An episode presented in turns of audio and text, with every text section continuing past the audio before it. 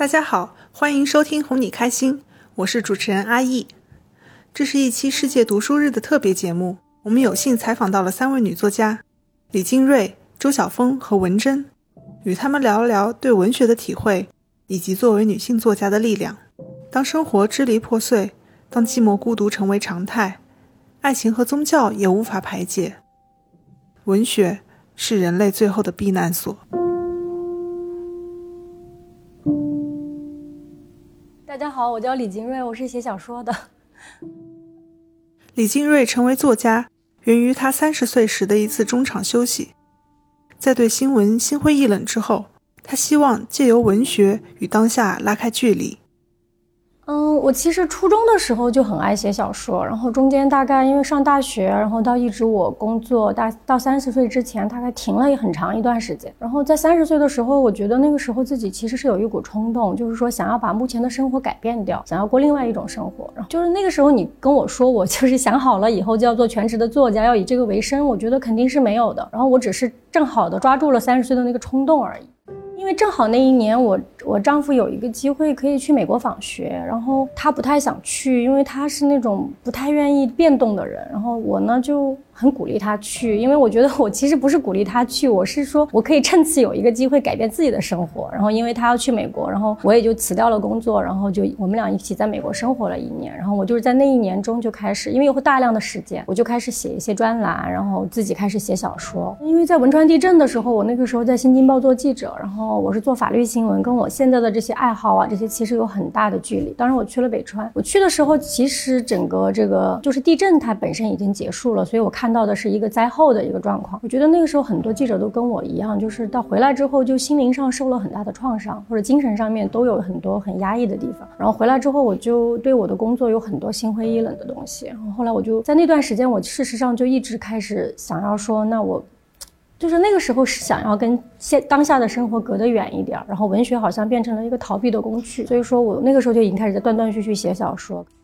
我最开始刚开始做作家的时候，我事实上是想跟当下拉开一点距离，就是说，因为当下的生活，太作为记者太让我焦虑了，我就希望能够在文学当中得到一些抚慰。可是到后现面现在的时候，我又。就希望文学能够更多的介入当下的生活，就这个东西，你的想法会有很多的转变。可是我觉得文学和新闻有一点不一样的，就是说文学本本质上是一个多样性的艺术。我写什么没有关系，我写任何东西都没有关系。关键的是我们所有的作家汇合到一起，它形成了一个丰富的维度，不是所有的人只写一个题材，所有的人都只写一个类型，这个才是最重要的。我觉得。你说我在三十岁的时候，我觉得写作就对我的人生有多重要？事实上是没有的。那个时候更多的是，就你觉得你三十岁，你人生有很多的东西可以挥霍掉。那时候就是想挥霍一下自己的人生，就是然后正好我结婚了，然后我们有各自都有房子，然后我卖掉一套比较小的，我就不用。其实那个时候并不是说卖房子能挣多少钱，而是说我就不用供房贷了。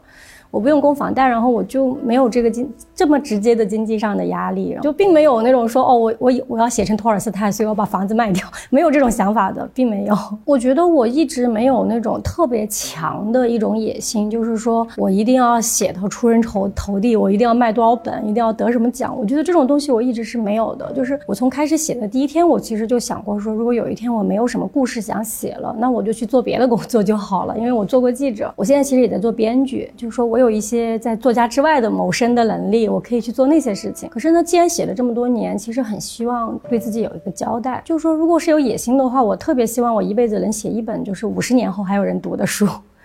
就我现在看到那种有有一些书过了很多年还有人在看，就是比如说我在翻一些旧的资料的时候，我其实会很感动。我就在想，哦，这本书它可能当年只卖了五千本、一万本，可是现在已经几十年了，我们依然在读它。我觉得这个是文学的永恒性。就是你很希望自己能够在某种程度上拥有一种永恒的生命，就是这种感觉是有的。之前我我因为我很喜欢那个美国的那个诗人就 Brodsky，然后我看他的采访，就他已经拿了诺贝尔文学奖了，然后他出了一本新的诗集，然后可能《纽约时报》还是另外哪个媒体就对他的诗集评价不好，然后记者去采访他，就发现他倒在地上就 就很想死在那哭。然后我觉得可能任何人都作家都是这样，永远都是面对着危机。事实上没有这个危机的话，人就是你你觉得你很舒适，你每一本书都舒舒服服。写出来的这个状态是不好的。就是我写生育堂的时候，因为前后 持续了四年的时间，然后我在这四年当中，我又怀孕、生孩子、母乳，然后中间因为就是因为要挣钱，我还去写了一个剧本儿，然后这四年当中有很多次崩溃，就是这个都已经没有办法说了。反正我记得有一段时间，就是在我同时要写生育堂和写一个剧本的时候，我每天早上就八点钟起床就开始要写，然后就丈夫为了能够让我在家安心写作，因为我有很多资料，我事实上没有办法去咖啡厅写，然后他还把孩子要带出去，然后夏天很热，然后两个人都晒得很黑，那个夏天就没有办法，都到处都很晒，然后就回来就那个时候就很崩溃，每天从早上八点大概要写到下午四五点钟这样，对写作来说就是很强的强度，然后又很多资料要吸收，然后你还有一个甲方，因为剧本有一个甲方，你还要开会，就反正那两年就感觉整个人都是崩掉的，就是你不知道你怎么过来的，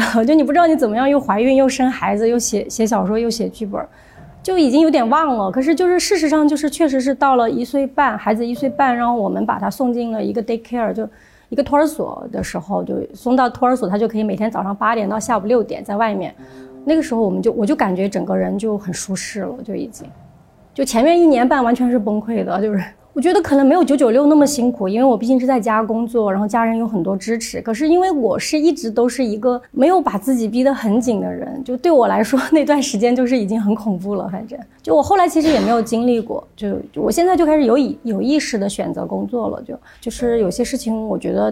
就是它耗用你的时间太多，然后我就不做了。我觉得，嗯，三十岁的时候，就是你感觉你面前有大把的时间可以挥霍；到四十岁的时候，这个感觉就已经没有了。你会很强烈的感觉到，你生命中最贵的就是时间。然后这个时间你到底用来做什么？你是用来挣钱，用来和家人在一起，还是用来写你最想写的东西？你自己内心肯定是要有一个权衡的。现在对我来说，我肯定是。就是说我尽可能做自己喜欢的事情，然后去挣钱，然后我也要尽可能的跟家人在一起。就你四十岁以后，你会很强烈的感受到，就是你所有的获得都是用时间换的，那这个时间很贵，你到底愿不愿意付出它？那你就要自己去考虑了。就是说，孩子是最公平的，你谁给他的那个关注多，爱最多，时间是最贵的。就是说，孩子他不看别的的，就是只要是你陪他的时间越多，他就会爱谁。那个时候肯定是他跟我的丈夫肯定是要更亲一些的。可是，在他一岁半上幼儿园之后，然后我的工作也相对我觉得没有那么累了，然后我自己也有意识的会拒掉一些事情的时候，我觉得现在就好很多了。就比如去年我有一个剧本的一个事情，他会他要求我去上海待几个月，然后中间也不太能回来，我就拒绝了。就是我觉得我没有办法做这件事情，倒不是说。家庭一定需要我，我感觉没有我他们运转的也挺好，而是说我不能接受这件事情，倒不是孩子不能接受。越到后面，我也越很强烈的感受到，我并没有把事业放到那么重要的位置，就是说我我并不会觉得说事业重要到，重要到我可以为他付出所有的时间，就我还是一个时间的概念。所以说，孩子对我来说最大的东西，它是让我感受到了一种。就是最强烈的爱和被爱的感受，我觉得这个东西对我很珍贵。当时我们小孩一岁一岁多的时候，也有很多人跟我们说，说孩子三岁以前需要陪伴，就是说需要很多的陪伴，你你不应该那么早把他送到托儿所。可是，可是我因为很忙，然后我觉得我丈夫已经就是就是带孩子用了所有的时间，我觉得这也不公平，所以我非常他他当时不太愿意送去托儿所，是我坚持要送的，坚持要送到托儿所去。我说这样我们两个人都解放。可是事实上我就发现哦，我的。我女儿在托儿所过得也很开心，她还认识了她的小男朋友，到现在已经两年半了，也很稳定。就是，我觉得就就其实很多事情你放过自己，就不要去按书来养你的孩子，按你的直觉来，就这个是更重要的。就是就反正在整个过程当中，就是我感觉就是你只要放过自己，你都你就放你就放松了。包括我很忙的时候，也没有时间给他做饭什么的，我一直是用意大利面和现成的果泥。来糊弄他，也完全发现完全没有问题，五分钟做一顿饭，也没有问题。我也从来没有给他消过毒，就一直就是随便冲一冲，然后就洗衣服。就我看很多人，他们小时候孩子的衣服要手洗。我们孩子从第一天开始，所有的衣服跟我从洗，跟我用一起洗衣机洗，加一点消毒液，也没有任也没出过任何问题。就你放过你自己，你会过得轻松很多。就是事实上，我因为我现在因为有托儿所的关系，有幼儿园的关系，我认识很多妈妈，然后认识很多别的父母，然后我也见过很多非常愿意做家庭主妇的，因为他们真的不太想工作，因为在外面就是我自己对这种东西也有一一定的理解，因为我以前在在媒体工作，就是当我现在工作很自由，在你在一个体系里工作的时候，你确实也有。就是非常烦心的部分，就是家庭生活也有很让你很放松的地方，然后也有人非常的，就是我身边也有单亲妈妈，就说单亲妈妈她她就是一直熬着，她还是要坚持自己带孩子，还是要坚持要长期工作。就说你每个人自己的需求是不一样的，你不要去从别人的这个生活里面去找一个正确答案，而是你其实要知道自己的生活，你真的想要什么。就是因为我觉得我姐姐就特别想要辞职，自就是自己在家待着带孩子，她现在孩子已经很大了，我说你已经没有孩子可以带了，你知道吗？就可是他就就所以每个人的想法真的是不一样，就是不要用自己的框子去框别人，我觉得这个是最重要的。他开始写作，后来又加入了小鸟文学的团队，负责约稿和审稿，并在这里发现了许多有才华的年轻写作者。去年出了一本长篇叫《圣鱼堂》，是一个历史小说。然后我之前有一个短篇集叫《北方大道》，我在纽约的时候写了一个长篇叫《微小的命运》，然后。那个小说就是当年写的时候就完全没有想过它会怎么样，结果它后来很幸运的就卖掉了版权，然后我还自己写了剧本。虽然因为疫情，因为在它一般在纽约也不可能去拍，可是就是我的感受就是这些年我的感受就是人就应该就是四处播种，不要管收获，就因为你最终你其实不知道发芽结果的是哪一棵树。就完全不知道，就当年你我在纽约写那个小说的时候，你跟我说这个小说以后会卖掉版影视版权，会给你挣挣钱，我完全没有想到的。那个时候甚至连发表的地方都没有。我现在每天睡到自然醒起床，然后就开始工作，因为我现在还在小鸟做兼职，然后我还要处理每天上午一般看他们的稿子，处理小鸟的事情。小鸟的这个工作对我来说是一个很大的意外，因为我事实上没有打算要找工作，然后正好那一年是疫情的那一年，就两千年的时候，大概九十月份的时候，他们的两个创始人。就是很很偶然的找到我，就问我愿不愿意才加入他们的这个团队。然后呢，因为他们两个创始人以前是做《好奇心日报》的，我非常喜欢《好奇心日报》，就基于这样子的这种感觉。然后那个时候经常因疫情，你心情很沮丧，在一种非常沮丧的情况下，我加入了这个东西，加入了小鸟。我现在的工小鸟的工作其实就是约稿子和看稿子，然后做做一些判断。就是我事实上就是一直在做小鸟之前，我并没有这么大规模的看过中国作家的作品。就特别是年轻作者的作品，没有这么大规模看过。看了之后，就是有很多感受，就是你会发现有些年轻人写的非常好，而且非常有勇气。比如说今这个星期六我们会发一篇，一个在南京的一个女孩，她写的一个东西，她才大三，她写的一篇，她她她那个小说就是前半，就它分两部分，前面一部分写这个普希金之死。写普希金决斗之死，然后他第二部分写就一堆年轻人，他们是嘻哈的，玩嘻哈音乐的。这个他把把他把他这个年轻人的这些生活和普希金之死作为一种连接，把它连接起来。这个小说事实上是写自由的。然后我在这个时候看到，我其实很感动。那个小说我们都很喜欢。就说我其实看到这么多的年轻人在写的时候，我觉得一方面特别感动，然后另一方面对自己来说是一个特别好的一个激励。我自己，因为我自己也是写作者，然后我写了十年，我很幸运，我运气很好，就我一直没有遇到过出版或者发表的障碍。然后大概在写了三四年之后，我就很顺利的可以靠写作来养活自己。就我很清楚这是非常幸运的。然后大部分的写作者其实是没有这个运气。我们因为当时小鸟刚刚开始公开征稿的时候，大概前面两三个星期，我的工作邮箱都是一个爆炸的状态。前面两三个月都是一个爆炸状态，就是每天都那么多稿子，我都惊呆了。然后我们的小鸟因为选稿子是盲选。说我们其实不知道这个作家的各种背景啊是什么的时候，然后我们第一批选出来的稿件当中，我印象最深的几篇恰好都是女作者。就后来因为我们就像揭盲盒一样揭开的时候，我其实挺高兴的。然后到现在来看的话，就是嗯，小鸟的作者可能百分之七十是女生，就是在我们完全是一个盲盒的情况下。我觉得很高兴，我觉得有这么多女孩子在写。之前我们发过一个高二的一个女孩子写的一个东西，我们开始在接盲盒之前，我们都以为是一个中年男性，因为他是写的一个八十年代的一对就断背山一样的故事。就那个时候，可是揭开来就发现他只有高二，他还在高考，还在准备高考。我们那时候非常震惊。他喜欢茨威格，那个二战时期流亡英国与巴西，最终为了自由而死的犹太籍作家。也许你在微博上见过李静瑞的 ID“ 茨威格死于昨日世界”，他依然忍不住关注世界，关注周遭的人，因为他说，在大时代中谈论个人的幸福是空中楼阁。我觉得我自己喜从小就喜欢看文学书，然后我长大了，我自己在这一行工作，他的示威我们都是能看见的。可是呢？对我来说这个不重要，因为我觉得人生不是找一个合唱，就不是说什么流行你做什么，你关键是说你什么，你你很清楚这个东西对你的意义就重要了。至于它对大众的意义，你控制不了，你也不要去管。这就是因为茨威格那本书叫叫《昨日的世界》啊，然后因为他他后来他不是自杀了嘛，然后所以我当时为茨威格写过一篇书评，叫《死于昨日世界》。然后那个时候书评结集的时候有两个选择，一个是这一个死于昨日世界，然后另外一个是叫总而言之不醒，这是沈从文的一句话。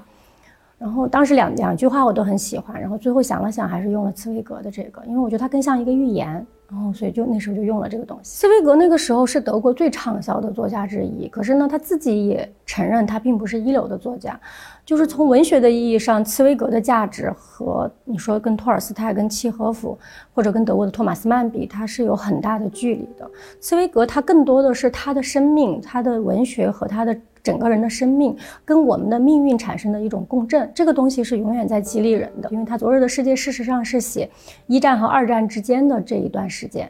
这个这个东西就是我觉得跟我们当下的命运有很多切合的地方。就是说他的永恒是在于这些方面。我相信自由啊。茨威格为什么会死？他就是因为这个原因啊。茨威格他当时其实已经逃到墨西哥吧，如果我没有记错的话。他事实上他是犹太人嘛，他已经离开了纳粹德国，应该他应他应该已经是安全了。他为什么会死呢？因为他认为他他熟悉的那个自由的欧洲文明已经没有了呀，所以他是为此而死的。我觉得从一个小环境来讲，我现在的生活我已经很开心了。就是说，我在做一直在做我自己喜欢的事情，我有一个非常平和的家庭，然后孩子也很可爱，猫也很可爱。可是更大的环境是我们控制不了的，就是说人是不可能一直活在自己的小环境当中的。就是说，当大环境来吞掉你的生活的时候，你毫无办法。这就是茨威格的痛苦。茨威格的小生，他的个人的生活是一直过得很好的，他一直没有经历过很痛苦的事情。他最后为什么下决心离开奥地利，是因为纳粹的人上他们家搜了一次家。他就是这样的一个事情已经让他不可忍受，他就离开了奥地利。可是你想一想，有犹太人后来经历的是什么？所以就这个东西，我我觉得你在。在一个非常难以控制的大时代面前，你去谈个人生活的幸福，它是在一个空中楼阁的。可是这个空中楼阁依然很重要，就是说个人尽可能的去建筑自己自己的生活，这依然是重要的。哦，最近三年就是每次看新闻都是崩溃，每天早上起床都是崩溃的，然后晚上睡觉睡前看完新闻也是崩溃的，都是都都是在一种非常不开心的状态下。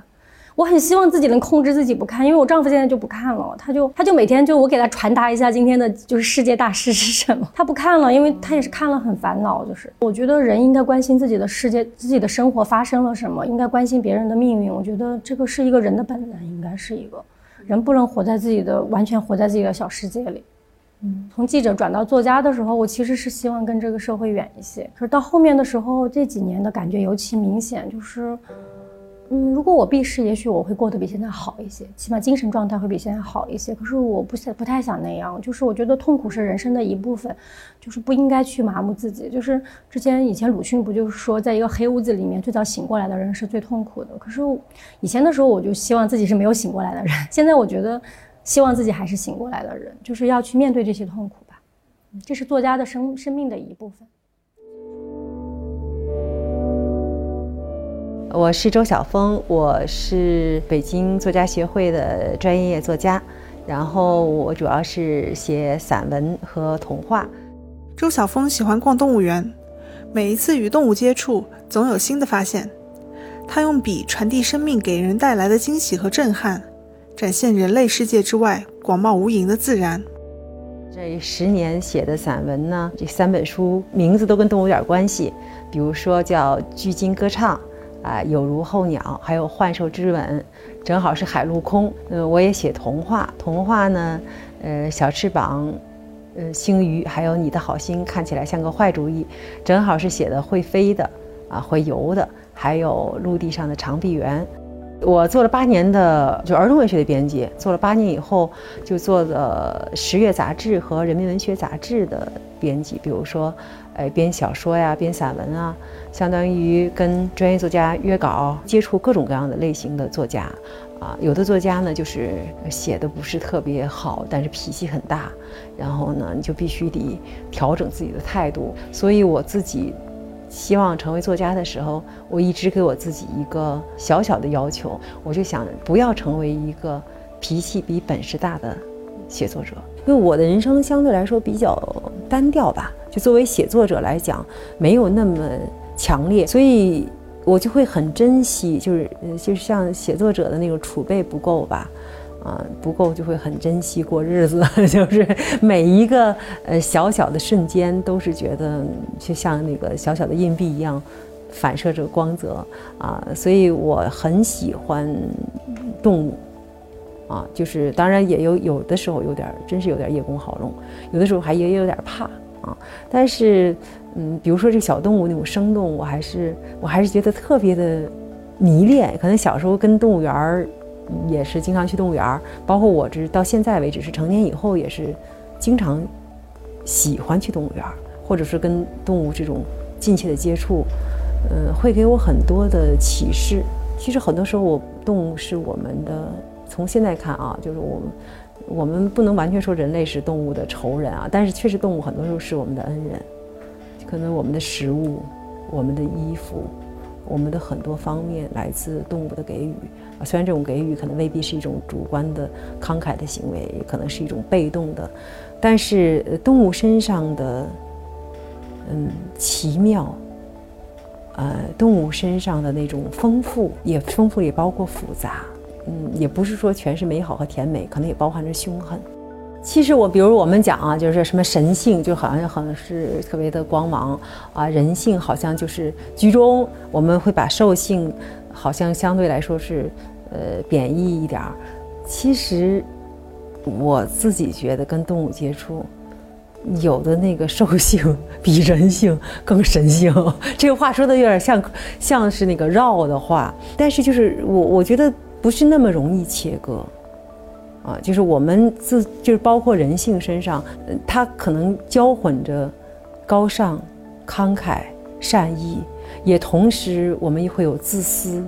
我们会有计较，我们会有凶残。对，残忍是这样，就是有的时候它是它的猎食是它要生存下来嘛，那那那要残忍，我们最我们最残忍，因为我们一生吃过无数头牛。吃过无数条鱼，但谁也不许吃我们，就是就是，而且我觉得这个它有的部分是它的生存的状态。嗯，你从这个简单意义上说，你看，大部分的动物的这个幼崽期，就是它很容易夭折，那它就这个幼崽等于是献给了其他的动物作为粮食了。这个看起来你也可以说它残酷，你也可以说它慷慨，就是在一个嗯。大的背景上的公正的时候，有的时候你在局部个体上看，显得是如此的不公正。嗯，所以我有的时候在写作上可能不那么容易去做非常迅速的道德判断，或者说我做道德判断，我知道里这里面包含着我的局限、我的角度和我的利益。我有一个习惯，我写东西是，嗯，经常会随身拿一个小本儿。然后包括我要是睡觉旁边都是，都是放一个小本儿，因为我觉得那个灵感是很容易就消失。经常你觉得这个问题我保证能记得住，你记不住。那天我在亚运村开车的时候，嗯，远处看见一个小白猫在跑，很着急的过那个马路，因为离得很远，你就本能的喊出来，就说别跑别跑。嗯，我亲眼看到它到最后一个车道的时候，就是被公共汽车压死了。你会特别难过那个时间，但而且特别的，嗯，不至于说是多么剧烈的起伏，但那个提心吊胆之后的那种无奈，那个瞬间我会在很快的我会记下来，因为那个情感的冲击力是很强烈的，我会记这些，我也会记类似的这种瞬间，不管是美好的瞬间还是甜美的瞬间，只要对我有触动。啊，记了以后，我们有两个点的时候，我们就可以有一个射线；我们有三个点的时候，我们就可以有一个平面。如果你有四个点的时候，或者更多的点的时候，你就可以争，就变成一个立体的一个结构。或者是我看电视的时候看到北极熊，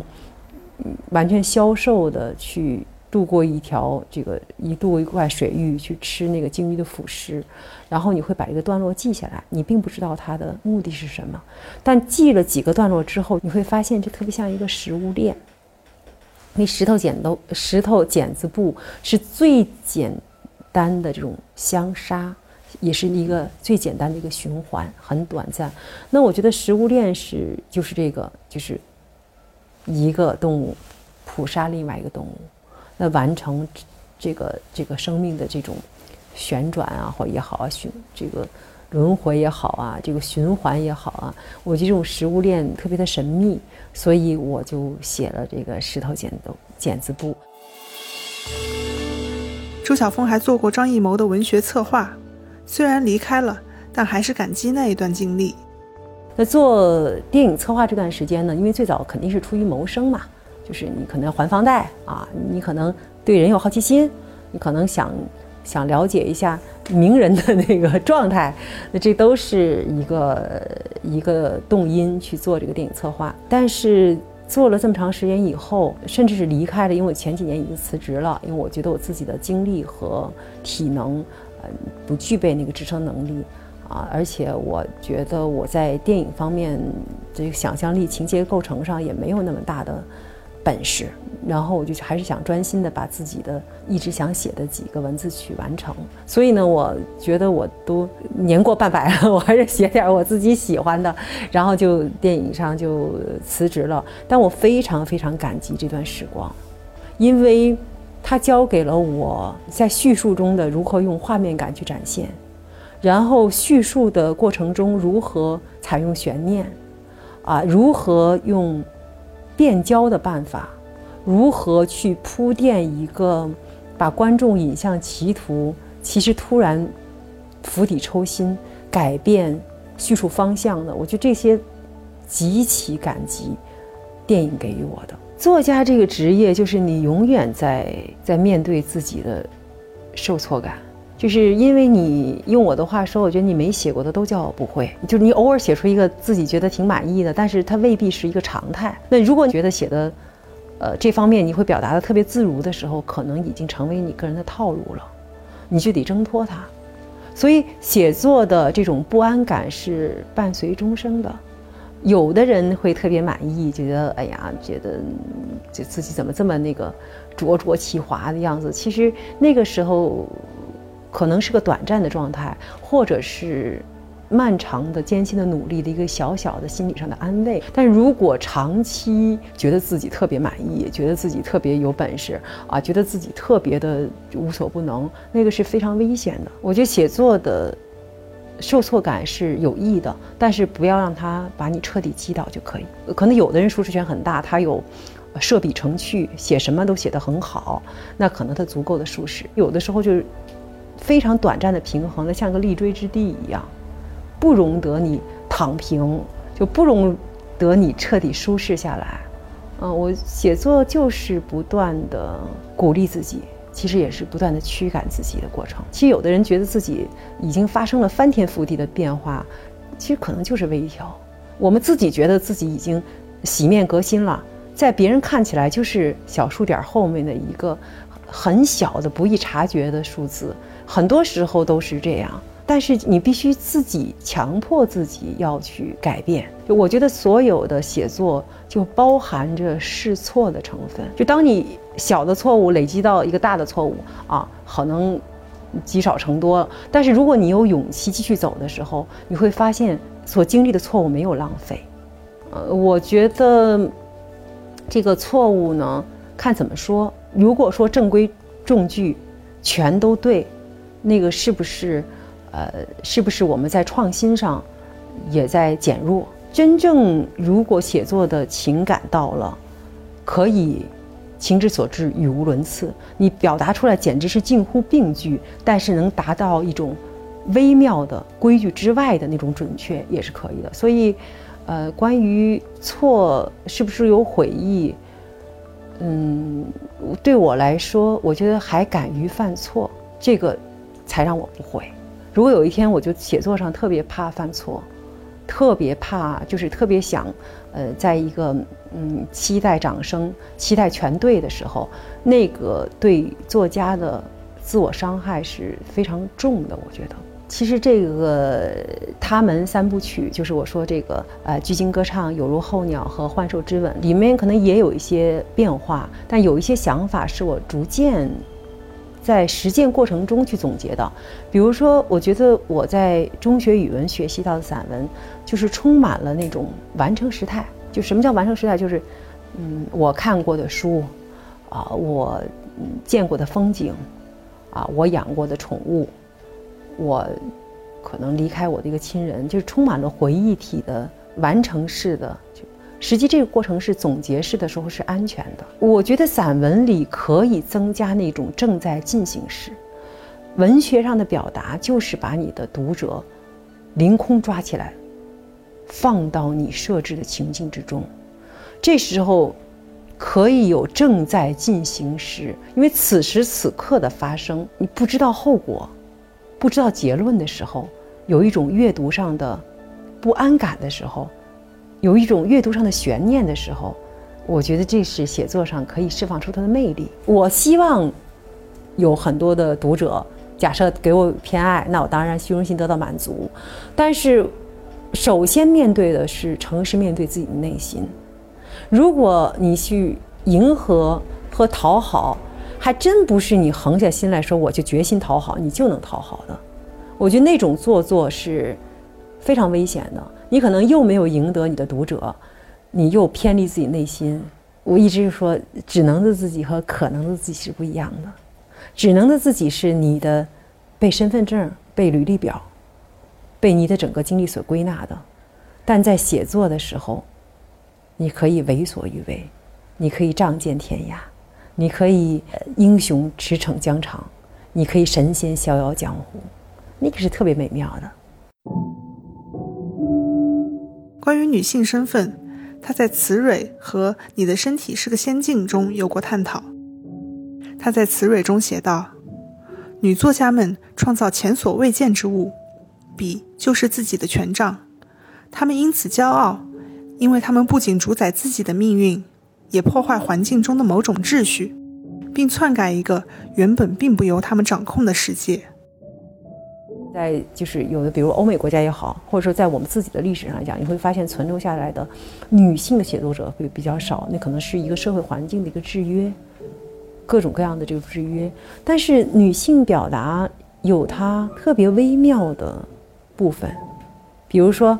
嗯，你可以说它有啊，是不是好多人说女性没有什么宏大的视角啊？那但是个体的微弱的，但是真实的表达，对文学来说是个非常重要的一个品质。对那个空洞的，有的时候那个是一种纠正；对一个就是追逐一个态度上的表达，它是一种调整。我觉得很重要。我现在的我不知道，我女性。身份肯定在帮助我，呃，也可能在某种程度上阻碍我。它就是，它是一个，就像我们是，我们是人啊。你会不会设想一个鸟的生活？可能我们会设想，但是我们会带着我们的局限去设想，也带着我们的额外赋予它的去设想一样。比如说，茨维塔耶娃啊，我专门写，我觉得茨维塔耶娃，我一直说茨维塔耶娃像像一个用斧子的人。就他的语言特别有重量，但他前端足够的那个刃足够的薄。比如说，嗯，安吉拉·卡特，他的写作让你，那你的教养不适应。他有天马行空的那种任性和天真，他同时有那种粗鲁的、不讲道理的那种拼贴，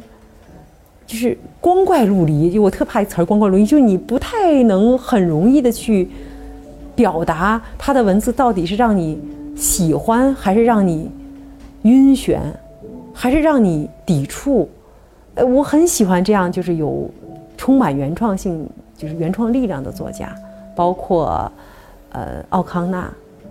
啊，奥康纳很早就离世，但是在他相对来说短暂的生命里，他的那个文字的光华特别的有力量。奥康纳就说。能够让我们看见黑暗的，只有光，并且这个光可能在作品之外，就听着好像很绕，但是我觉得，呃，他对我当时看那个善良的乡下人，对我完全是痛击，毫无防备的一个击打，所以会让我留下特别深的印象。我不是特别喜欢阅读那种，呃，抚慰式的，你阅读上可能很舒适，啊，可能雁过无痕。嗯，我好像不太喜欢，我更喜欢改变我陈旧的认知或者习惯性的理解的那种文字，就是他写的不动声色，他写的呃凶狠，但是呢，你看有的人会写那个，比如说唱高音啊，他唱高音他就会，我记得小时候不会太唱高音的，就使劲吸一口气才能把那高音上出去，他。特别流畅地完成这种转化，但是那种不安和意外，包括反讽，我有力量。他在我我已经有所警惕的阅读下，仍然让我陷入瞬间的深渊。然后你写你的身体是个仙境，在女性成长中的有很多成长中的迷惑，而且包括有些，我相信每个女性，包括今天的也一样，她一定有一部分。经验被他视为羞耻的，被他视为秘密的，不能够跟自己的亲人也好、爱侣也好啊，然后父母这个最后是甚至是孩子，他有永远不分享，他拿他自己的身体或拿他自己的回忆把这一部分埋起来，然后认为这是自己的人生的一个污点。其实，当你知道那么多人成长里。它几乎是必然的部分的时候，可以减少我们的自厌，可以减少我们的自我鄙夷和自我轻视，就跟那个兵马俑似的，也不光埋着自己，自己在黑暗里，其实很多人都是一样。我们的就是这种的呃呼应和嗯这种的呼应以后，其实也是一种安慰，就不是只有我有污点。这个甚至不是污点，就像水果它也有斑点一样。就是对年轻女孩儿，哎，我其实特别怕那种，就是说，呃，因为我年长了几岁，我要给你指点迷津，我告诉你们应该怎么样。我其实特别怕这种。嗯，在过去的时候可能是可以，比如过去的你再往前推的时候，一个人这个二十岁和一个五十岁的人，他其实的呃生活的经验包括。呃，大致的方向他不会有那么大的差别，但现在二十岁，他所了解的知识、接受的信息、生活的方式，跟你那时候不一样。你的那些经验，也许还是你自己束缚自己的问题呢。如果有什么祝福的话，我特别希望二十岁女孩能过得青春无悔，即便有悔也没有关系，因为年轻就是有。犯错的机会和修改的可能，不是说我有什么经验传输给他们，我是希望我自己也始终在成长。啊，如果说能够有一个，如果不高效，但至少是有效的成长也是好的。写作这么多年，我觉得最低的标准和最高的标准是一样的，准确。这个准确，嗯，在于你不玄弄你所拥有的。词汇量，你也不额外的去标榜什么，准确是入门的一个重要的标准，其实也是最后的那个衡量标准。啊，对年轻的人来说，其实也对曾经的我来说，其实最好的衣服是量体裁衣的，永远根据你的写作的题材和内心的诚恳去写作，要大于。摆一个姿势让别人惊讶，要好得多，而且要要有用的多。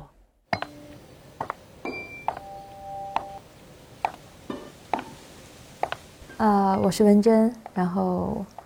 对一名作家，一个啊，自我介绍这个事情。没事。文珍在大学时，周围的环境期待她成为一个作家。然而，真正放松的写作开始于他进入工作之后。他有了真实的困境和鲜活的观察，不再是学生时代的纸上谈兵。现在这个年代，说自己是一位作家，感觉也跟说自己是个师傅差不多。就作家也蛮多的。像比如说我我会有一个英语外教的那个口语课，他们每次都要问我是干嘛的，我说我是一个自由职业者，是一个作家，他们都以为我是一个网络作家，就没有任何人对这作家这个职业产生好奇。我觉得我开始写作应该是在中大读金融系的那几年。就那个时候开始有网络文学，感觉稍微要比现在的网文要，当然要题材要短一点，然后要严肃一点，或者是更偏都市文学一点。然后那个时候自己也在上 BBS，然后就开始也会写一些文章，可能也主要是读金融系比较苦闷，也可以说是逃避。我觉得更多的是一种就是在很年轻的时候的一种表达欲，然后。我其实真的很难说，我到底什么时候形成了要当一个作家的想法，就是发现自己似乎还有这方面的才能，因为那时候 BBS 上会有人等着看我日更嘛，就是我觉得我我我真的非常非常难说出那个节点，但是好像这件事情就顺理成章的发生了，就写的越来越多，然后也如愿以偿的读了中文系。然后那时候读的是一个很接近创意写作的专业嘛，就是我可以用一个小说来毕业。然后我觉得我进到北大的那一刻，这件事情好像就已经就是已经有一个身份了，大家就会觉得你是一个作家。我当时读金融的时候，嗯，我肯定是一个文艺青年。结果我没有想到我读中文系也是一个文艺青年，因为大家都说北大中文系不培养作家嘛，我觉得会还蛮失望的。就，呃，因为。我觉得可能是因为距离产生美，而大家又知道我是进来就是写作的，所以我还是一个异类。然后，尤其是刚开始的头半年，你没有找到那么多同伴，就是好像大家都在搞学术，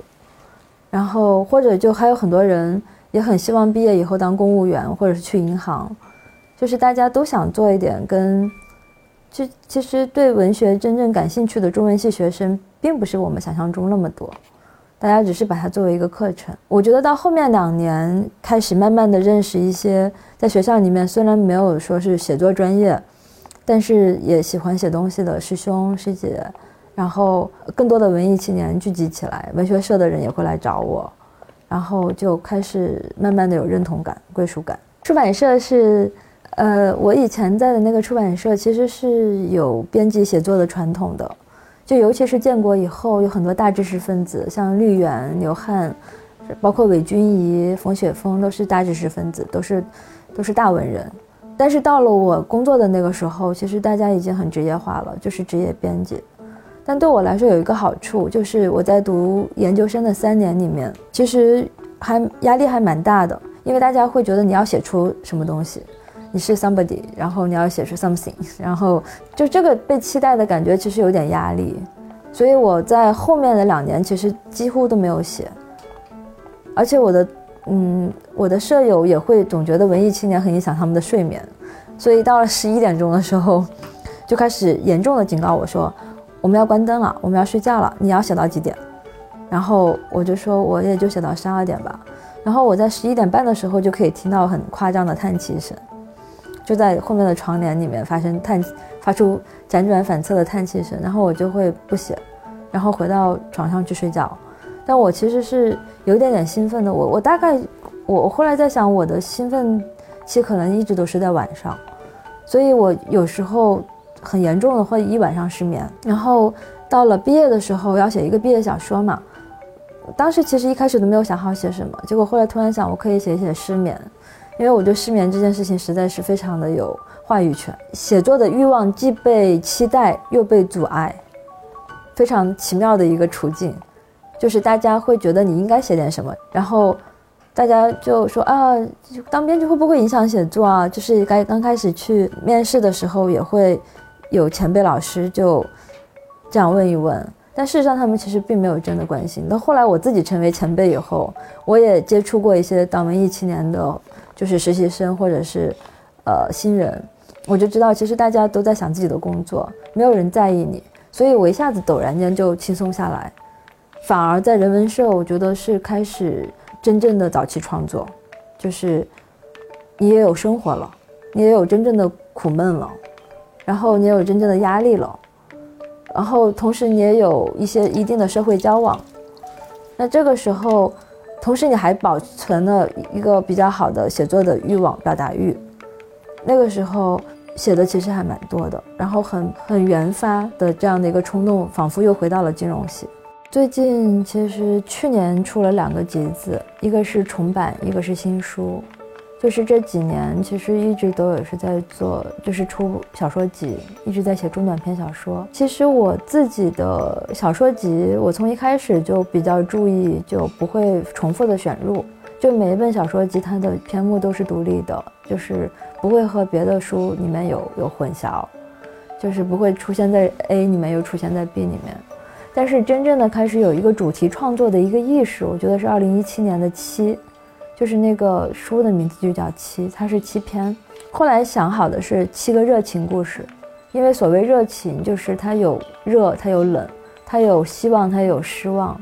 就是一些人。呃，我当时那个主文案是我自己写的，就是一个人在世界上如何成为他自己，也是一个慢慢的去学习、发现和形成的一个过程。里面很多看上去是爱情故事的外衣，但我是觉得年轻的时候。你可能很容易通过去爱一个人去理解这个世界，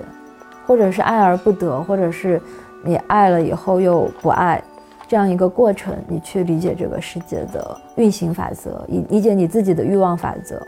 然后也理解自己和世界的关系。我会有点修改癖，就是我从来就没有说写完一个东西我立刻就敢拿出来的，我基本上都会放，我觉得半年起，可能半年都是短的。因为有时候写完了，我会整整立刻就扔在那边扔一年，然后过了一年以后，你已经完全不是跟他的蜜月期了，你在就像一个局外人一样再重新的改，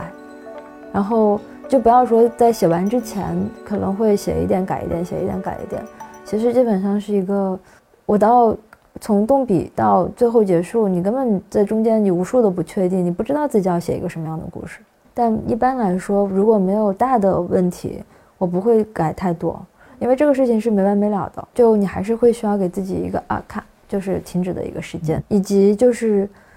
它可能已经体现出了你那个阶段的最大的程度的努力。就你只能到这样了，也许它不完美，但是必须还是要往前走，写新的东西。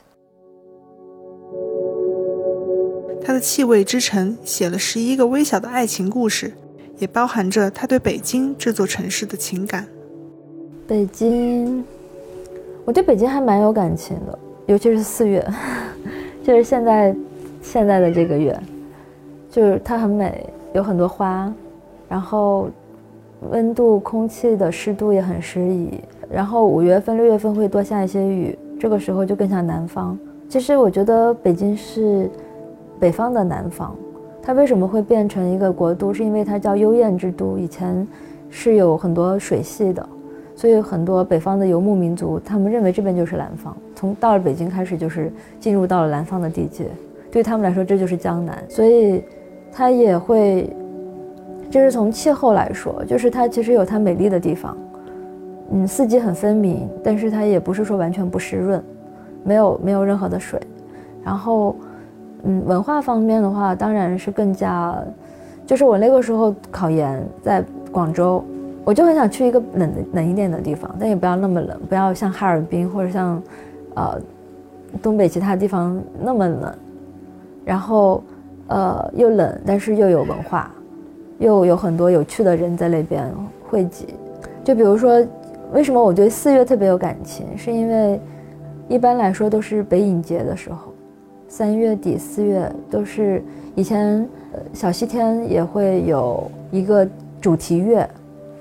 然后四月份开始，就呃这几年是北影节，我就会很忙，然后总是要一天看一场或者两场电影，就是一个精神文化活动很丰富的一个一个地方。然后话剧也开始出来，春天的话剧也开始变多，然后各种的演出。然后你也更愿意出门，然后你出门的时候也会看到花在开，暮春，就是从春天最盛的时候到暮春的那一整个阶段都是非常盛大和繁华的，就是你也能看到这一个这一个城市的在气候方面的丰盈，就是在物候方面的这种丰富，就像昨天我看完一个朋友，然后出来以后，我就突然想起来元大都公园，因为就在马甸附近嘛，我想到那边的那个应该是海棠花开了，就海棠花溪，正好是季节。我本来已经到了地铁站，我又出来，又骑单车过去看海棠花。就是其实天已经有点要黑了，但还有很多人在拍照。然后我就觉得这个城市也有很多可以去欣赏这个美的人。大家每年就包括玉渊潭那些长枪短炮的老人，就大家也都，我觉得这个在别的城市可能也有，但是北京，因为我待的时间足够久，而且北京也有足够丰富嘛，所以我就会注意到很多闲人。就我其实常常是一个。在漫游，看上去很闲的人，我也能看到很多的闲适的人，就像老舍的小说里面写的“贩夫走卒皆有风度”的一个城市。你有可能会看到提笼架鸟的大爷，然后也可能看到那些在潘家园就去逛鬼市的那些年轻人。我觉得这个东西和南方的这种就是到了年节才会有的花市还不太一样，就是他这边其实北京有一颗玩的心，他有一颗玩心。对他，也许是八旗子弟的旧风吧，也许是因为他南北文化的这样一个更迭，也许因为他当过都城，也许因为他一直都是文化中心，有很长一段时间，也许他有他破落过的地方，就是他因为过于的闲适，过于的安逸，所以他曾经是一个战败的国都，但不管怎么样，他一直留着这些文化。所以我觉得他的感情其实还是蛮深的，当然有时候也会不舒服了，就是在长安街反复被安检，或者是，嗯，会被封在二环路上的时候，你会突然间想起来，它除了是文化中心，它也是政治中心，但这种时间毕竟是短暂的。文珍是现代都市中的漫游者，他喜欢探究人们内心不为人知的脆弱和崩塌，关注城市中的边缘人。这一偏好可能来自于从小培养的共情力。我可能一直都对比较软弱的人都会很感兴趣，就是人在，而且是看上去特别正常的人的崩溃，就是小型的崩溃、无声的崩溃，特别的敏感。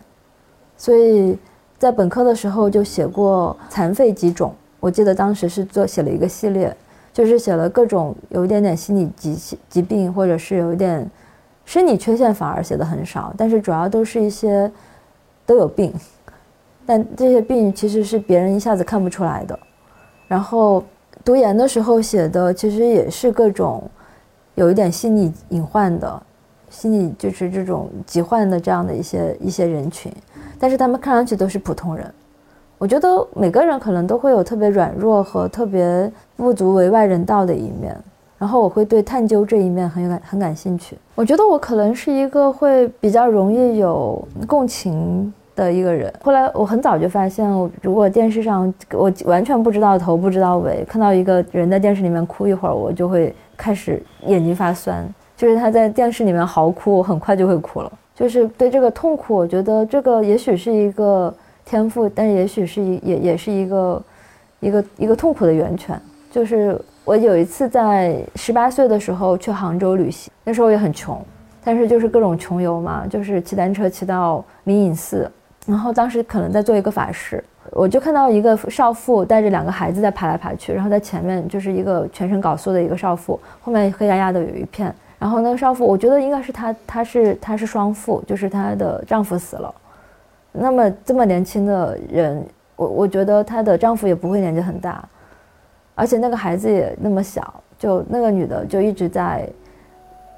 那个女人也很漂亮，她就一直在沉默的流泪，她又一直在极力的控制这两个小孩。然后我到后来再也没有去过灵隐寺，那我现在能想到灵隐寺就是那一幕，就当时我就立刻就掉眼泪了。还有那个时候看到广州的报纸上面临终关怀的照片，我也好像立刻就能够感觉到那个痛苦通过那个照片传递给我，我就是。我我我也也有可能是小时候童话看多了，就你会希望自己是一个善良的人，那希望是一个善良的人的话，那可能就会在有意识的这么多年在培养自己对痛苦的感知力，就是你比如说我妈妈也会这么教育我，她会说，我小时候脾气不好会跺脚，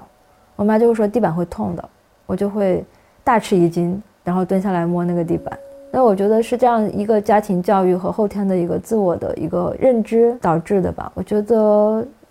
文学可能天然也是为弱者服务的，这可能也是为什么会从事这一行的原因。它不是一个恃强凌弱的行业，不是一个社会达尔文的行业，它的原始任务就是要去感受人类中比较受侮辱和损害的这一方的感受。我觉得我好像也没有主动的去寻找他，我觉得有时候是被被找上来，大家也很能认出来。就是这个人是愿意听的。我也是从十几岁就发现，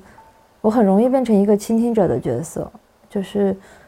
我会知道很多秘密，大家会追着我来说。有一次我跟我妈去一个地方玩，去他们单位旅行，然后突然间我就被那个宾馆的十八岁的也是跟我同龄的一个服务员给拦住了。他就告诉了我他在这边的各种事情，然后也不是很开心，做的也不是很开心。他说的很多话我都忘记了，但是我很奇怪的是，他怎么就觉得我会听？就是你也不太能够躲得开，我不知道怎么拒绝。就是有时候你知道太多，其实并不会让你们的关系变得更好。尤其是有一些是很近的身身边的人，他告诉你秘密，其实是对你有期待的。我有时候也会想跑，但是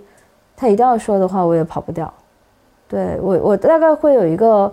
练习。到了一个比较得体的听别人的方式，就是不发表意见，就你说完就好了。然后我也不会把它说出来，就像一个树洞一样。但它也许会改头换面的出现在我的故事里面，但其实也很少很少，就不太会直接写别人的故事。我觉得我们对他人的想象经常会是缺乏想象力的。嗯，就他没有那么可怜，他可能也没有那么那么好。但是他也没有那么简单，就是一个人，他可能身上混合了高尚和卑劣、软弱和坚硬，就是非常多不一样的特质。我觉得有意写作对我来说，现在最有意思的，可能也是去写出这种复杂性。就它不是一面，它不是一张面具，它撕开来，它还有一张面具。它的本相到底是什么样？可能他已经长在面具里面了，可已经体现在他的面具里面了。也许他始终都没有表现出来。我最近其实，在看《那不勒斯四部曲》，就是一个老书了。但是，嗯，以前匆匆的翻过一遍的时候，觉得不怎么样，就很觉得是记载文学啊，就是小鸡文学。但是再重新看，我觉得会产生很大的敬意。就里面对女性欲望、女性的友谊的这种刻画很真实。然后进一步的会让我自我检讨，就是有很多书，你看的速度。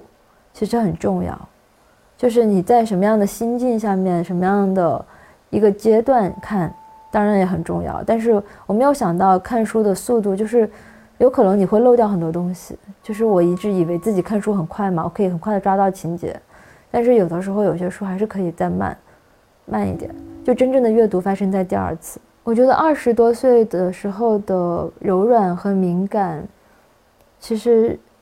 和那种茫然、脆弱，其实都是很珍贵的。可能那个时候并不舒服，也并不觉得安全，然后一切都很未知。但是这种未知的不确定性其实是很迷人的，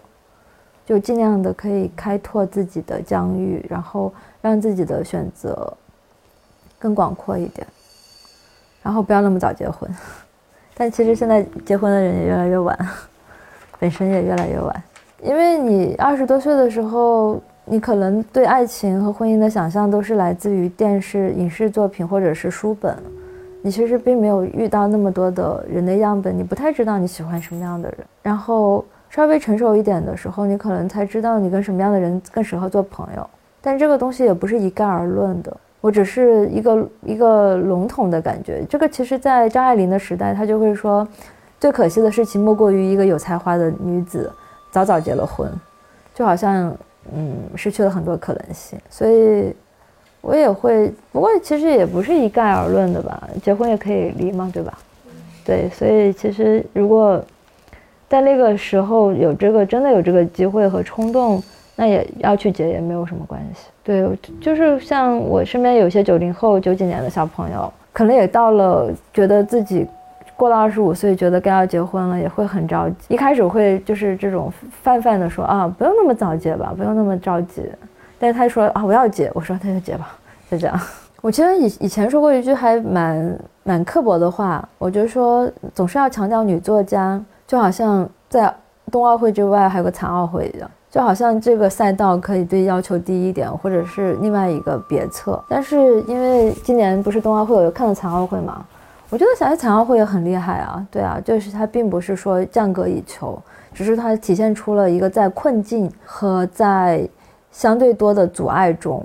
那么这个人还依然去克服这些困难，然后去展示自己的生命的热力。所以其实就像我我我觉得，如果真的是女作家是残奥会的话，我觉得也很 OK，因为我们不是这么就是社会历史过进程中，不是强势性别，不是既得利益者。那么其实要打破这个圈囿，就是框囿，打破这些束缚，其实是需要。先天需要花费更大的努力的，那么可以去认知到这个局限，认知到这些条件的有限，然后再去更努力。那么我觉得也是很光荣。如果你喜欢我们的节目，欢迎在小宇宙、喜马拉雅、网易云音乐关注我们。四月二十三日是世界读书日，让我们翻开书，在文学的世界里寻求安宁吧。